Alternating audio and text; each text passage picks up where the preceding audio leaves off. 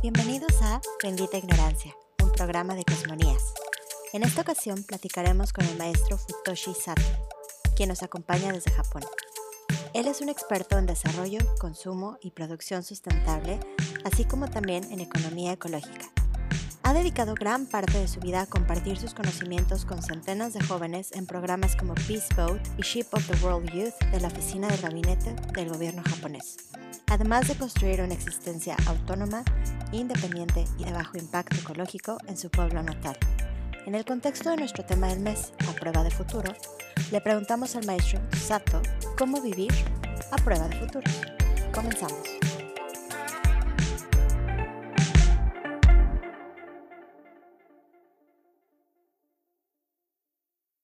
Hola, muy buenas tardes. Bienvenidos a otro programa más de Cosmonías en su sección Bendita Ignorancia. En esta ocasión tengo el placer y la alegría de recibir al señor Futoshi Sato, eh, que nos acompaña desde Japón y es para mí un honor en serio estar platicando con, con usted.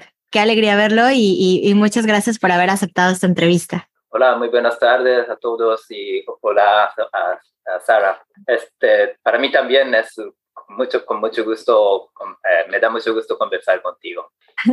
Muchas gracias. Pues en este mes vamos a estar hablando de future proofing o de estar a prueba de futuro. En los programas pasados hemos tratado de abordar el tema de future proofing en las corporaciones, en los productos, en, en el marketing. Yo y pensé enseguida en hablar con el señor Sato para preguntarle cómo podemos hacer nosotros nuestra existencia a prueba de futuro. O sea, cómo podemos estar a lo mejor un poco seguros de que vamos a sobrevivir eh, todo este tipo de crisis que se nos vienen, que obviamente en contexto voy a decir crisis ambientales, financieras, eh, sociales, incluso ideológicas, pero vamos a centrarnos en sustentabilidad y ecología y, y el planeta. ¿Cómo hacerle future proofing a nuestra existencia en este contexto? Si me lo permite, señor Sato, quisiera que, que nos contara un poco acerca de usted. ¿Quién es usted? ¿A qué se dedica? ¿Y qué piensa sobre este tema? Este, me llamo Futoshi Sato. Eh, soy japonés de 57 años, soltero. Vivo en un pueblo, bueno, en una, ciudad pequeña, eh, como 60 kilómetros noroeste de Tokio. Eh, dedico parte de mi vida cultivando pequeño huerto para mi autoconsumo y de mis padres. Y aparte para el ingreso enseño inglés y traduzco, hago traducciones de inglés a japonés o japonés a inglés. Y aparte mi, mi tercer pilar de mi de vida es eh, dedicar al como educación social, en enseñar o transmitir lo que, lo que he aprendido y también eh, facilitar discusiones entre jóvenes para que ellos también piensan de, de, su futuro y de su participación política y todo esto. Entonces, esos tres es mi, como son pilares de mi vida. No tengo título de, trabajo, eh, soy freelance, más o menos. Y generalmente con este tema de future proofing, yo dedico un poco más tiempo mm, tratando de cambiar el futuro para que tengamos menos crisis. Pero yo creo que lo que hago para preparar o para cambiar el futuro también vale o también funciona para future, future proofing. Muchas gracias. Y esto es muy interesante. Es esperanzador saber que todavía hay personas que tratan de cambiar el futuro y que tal vez todos deberíamos sumarnos y tratar de cambiar lo que nos depara. Algunos especialistas o científicos dicen que ya, ya vamos tarde. Sin embargo, creo que es importante no darnos por vencidos. Entonces vamos a platicar un poco más de esto. Señor Sato, ¿en su vida se ha enfrentado a alguna clase de crisis ecológica o desastre natural o, o financiero o social? ¿Alguna vez ha tenido esta clase de retos? Creo que yo diría que esa experiencia como eh, que tuvimos los japoneses hace 10 años en Fukushima, yo no estuve ahí en el, mismo tiempo, pero sí eh, estuve en, mi pueblo, en mi casa, sentí el terremoto y después fui al, a hacer una ayuda a la gente que sufrió ese terremoto y tsunami en Fukushima hace 10 años. Así que para mí esa experiencia es algo muy, muy fuerte que, tuve en mi vida. Y, y, la razón por que le pregunto esto es porque creo que ese es un ejemplo de un desastre natural, pero pues obviamente con la crisis climática, este tipo de desastres naturales y de este calibre, pues cada vez serían mucho más comunes. Ahora no estoy hablando de terremotos o tsunamis, pero me, me, me viene a la mente los incendios de Australia, eh, las inundaciones o la ola de calor que está viviendo el hemisferio norte, o incluso la semana pasada cuando cayó una inusual eh, granizada en México. Entonces, esta clase de desastres van a ser cada vez más comunes y, y me pregunto si estamos listos para, pues, para vivirlos, para afrontarlos, para sobrevivirlos. Este, creo que no, no estamos. Este, y sí, este, lo, que, lo que vamos a encontrar en, tal vez en cinco años, diez años, o a lo mejor como, el, como el, la película A Day After Tomorrow, ¿cómo se llama en español? La película se llama El día después de mañana, sí. Ajá, ok. Y ellos empiezan con la escena de, donde están hablando de las cosas que iban a pasar dentro de 30 años y pasa en, dentro de 3 años, o sea, de, día, día después de... sí. Entonces estamos hablando ahora como de 5, 10 años, pero a lo mejor lo pasan dentro de una semana, no, no sabemos, ¿no? Eh, sí, absolutamente. Y eh, es algo importante que a lo mejor deberíamos de platicar. Eh, creo que no todos estamos listos, como usted dice. no me queda claro si alguien está listo en el planeta, pero de esta experiencia que usted vivió en el tsunami, ¿aprendió algo o, salió de ahí con, con alguna información, aprendizaje que pudo aplicar a su vida? ¿Le pasó algo así? Sí, es cierto. Este, esta experiencia sí me ha afectado para hacerme pensar que tengo que estar listo.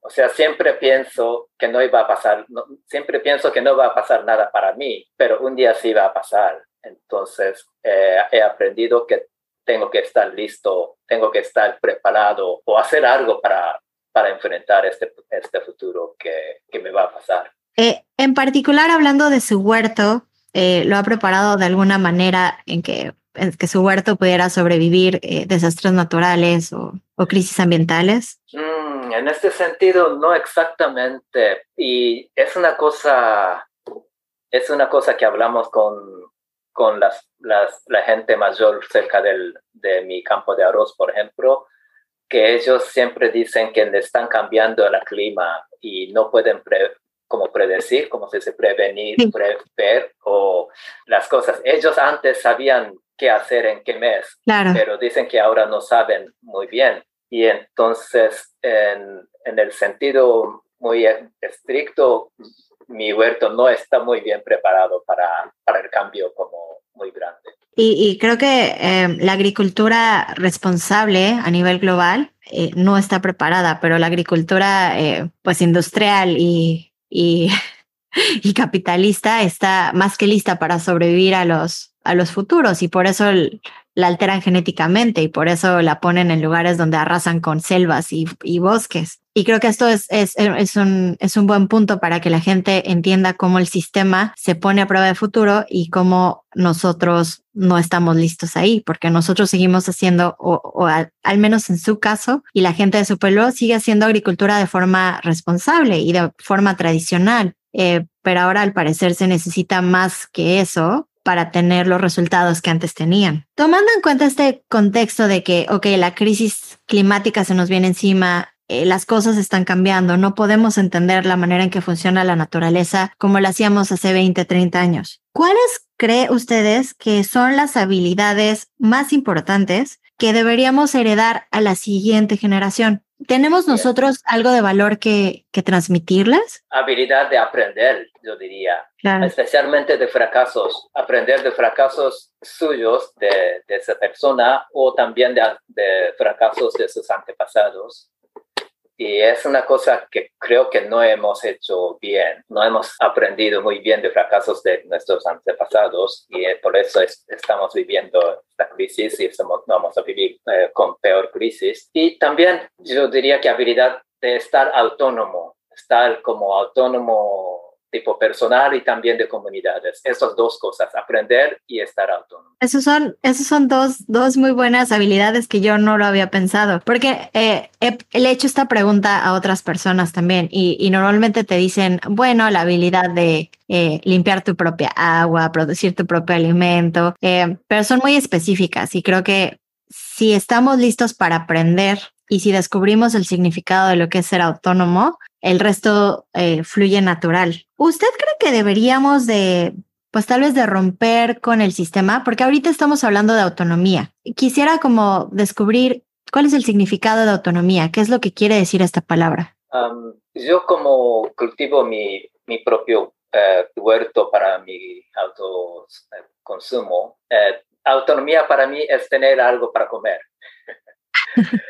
este, es, es, más importante. Entonces, eh, yo diría, pues otra cosa muy importante es estar o dep depender menos del sistema, depender menos de la moneda, depender menos del, del, mercado. Es otra cosa muy importante para mí. ¿Podría preguntarle un poco más acerca de depender menos de la moneda y del mercado? ¿Cómo, cómo podríamos lograr esto?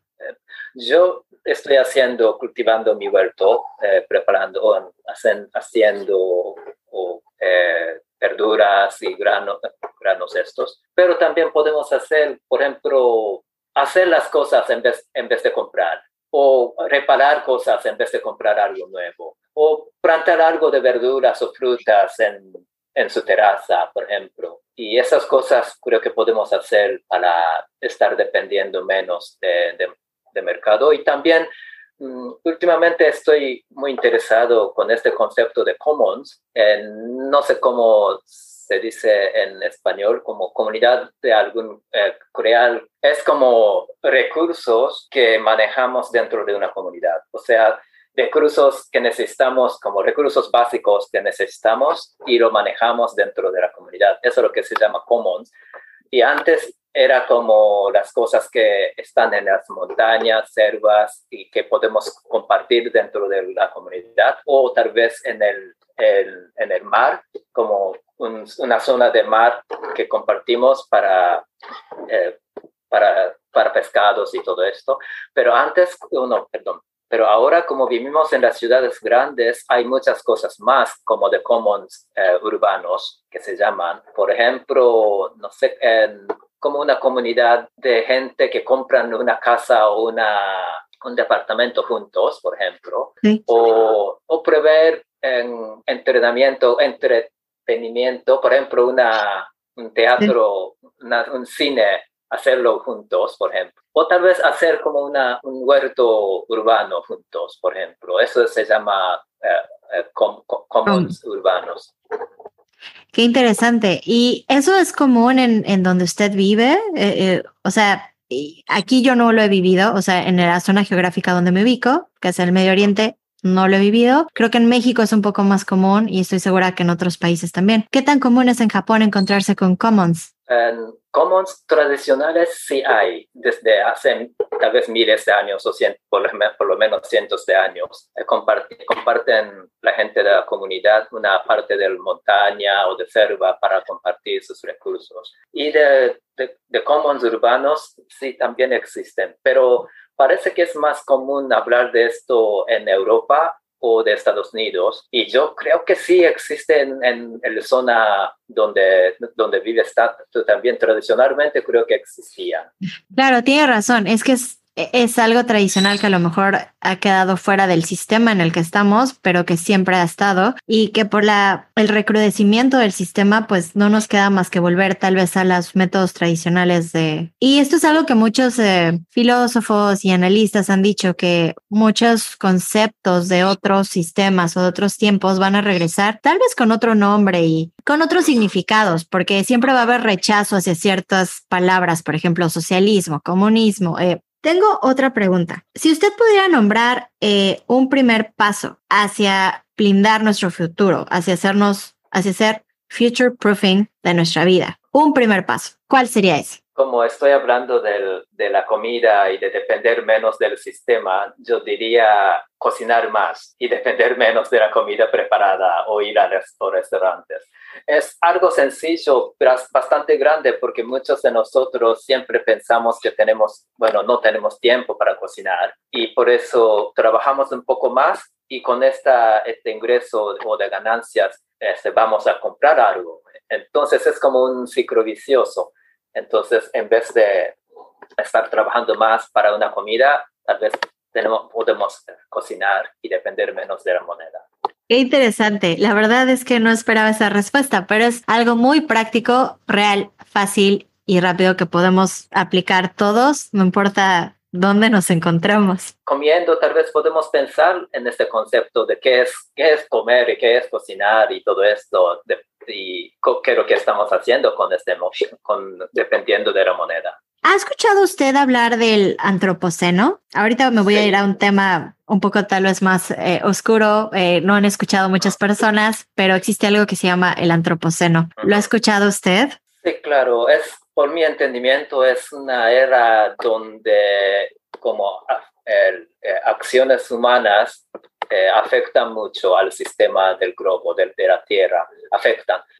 Por mi entendimiento, por mi interpretación, es como que el límite ya ha llegado. Antes estuvimos viviendo dentro del límite del sistema de la Tierra, entonces pudimos sacar eh, recursos de la Tierra y no nos ha afectado demasiado o no nos ha afectado. O, por ejemplo, eh, antes podíamos eh, desechar basura, pero el sistema de, de la Tierra lo ha como regenerado. Entonces, por ejemplo, por ejemplo, eh, CO2, como se dice, eh, dióxido de carbono, por ejemplo, eh, tuvimos desde antes, pero siempre el sistema como regeneración, en habilidad de regeneración del sistema de, terreno, de, tierra, eh, ha cambiado de CO2 al oxígeno, ¿no? Por ejemplo, los, los, árboles y plantas lo, hacen, lo han hecho, pero han, como ahora el límite ya ha pasado, entonces cada vez que, que echamos más CO2, eh, ya nos afectan directamente como cambio climático. Es, la, es el significado para mí del antropoceno. Me llama la atención que me parece que hace poco, tal vez el año pasado, eh, superamos la cantidad de material producido por el hombre, ha superado la biomasa total del planeta. O sea, ya hay oh. más, eh, sí, como usted dice, me parece que son ocho puntos los que los que son los límites del planeta. Entre ellos sí el ciclo de, del dióxido de carbono, eh, pero también está el del fósforo con los fertilizantes y está el, el agua y está la biodiversidad y otros más. Y, y, son ocho y ya los estamos pasando casi todos. Este, creo que es una cosa que todavía los científicos no están como de acuerdo eh, poner en una definición tal vez, pero creo que muchos de los científicos ya saben que, que estamos llegando a este punto de antropoceno y en otras en otras, otros científicos utilizan como planetary boundaries y creo que es algo muy parecido. Entonces, en pronto, que sea antropoceno en otra palabra, creo que va a ser punto de discusión en, en en las escenas políticas también, yo creo. ¿Usted cree que podamos aprender algo eh, como humanidad? No en sentido individual, como humanidad podemos aprender algo del todo, de todo el daño que hemos causado.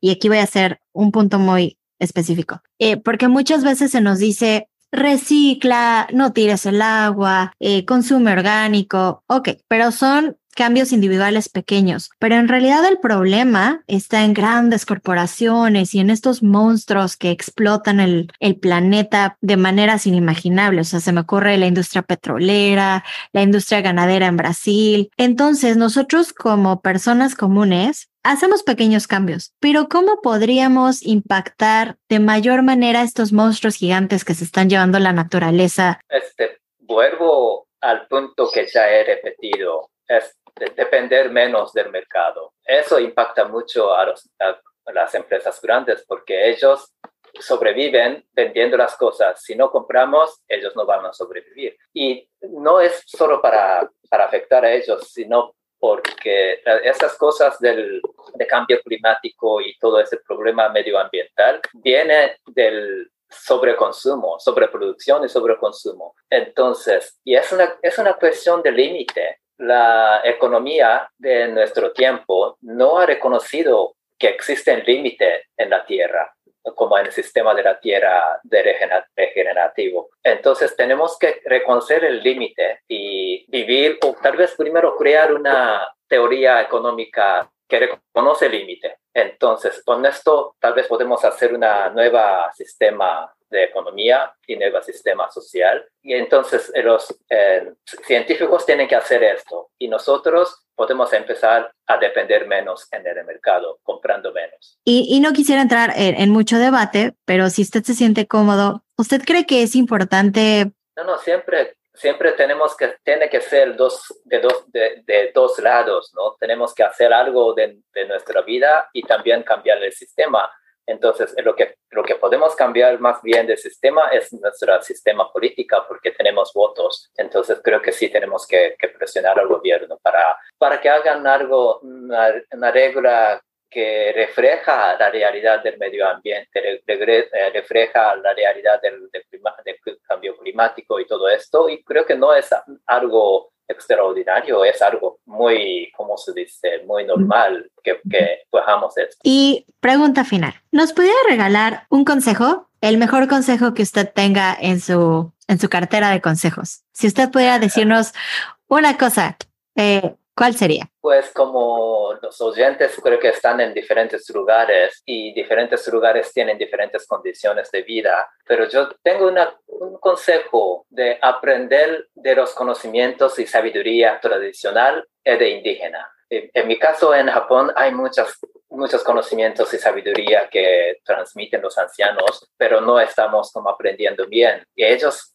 eh, saben muy bien de cómo manejar las cosas de la naturaleza y de, esto. Y creo que eso existe en diferentes lugares, en, creo que en todos los lugares. Entonces, y también no solo de manejar las la cosas de naturaleza, sino cómo vivir y cómo eh, asociarse con la gente y todo esto creo que hay bastante sabiduría en cada lugar, entonces podemos aprender el conocimiento y sabiduría tradicional. Muchísimas gracias. Eh, en particular, voy a hablar a nivel personal, pero yo sí me voy con muchas enseñanzas y, y me voy con la esperanza de tal vez eh, poder hacer un cambio, aunque sea minúsculo, pero que sí genere impacto o, o a lo mejor que sí puedo blindar mi existencia ante todos estos problemas y, y, que puedo heredar, heredar esto a mis hijos. Yo soy madre, entonces eh, para mí es importante saber qué hacer con las siguientes generaciones y le agradezco tanto que nos comparta todo esto. De verdad ha sido un placer y espero que los escuchas también se hayan sentido como yo. Em, ¿Existe algún lugar donde podamos leer tal vez algo eh, que usted eh,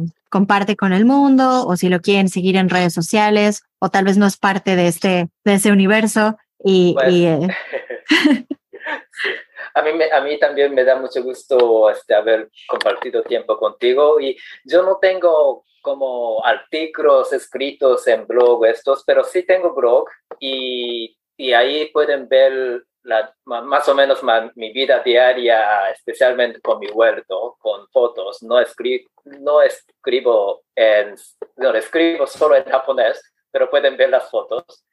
Eh, se llama, eh, creo que pueden encontrar con campesino.nifty.com. Campesino.nifty.com.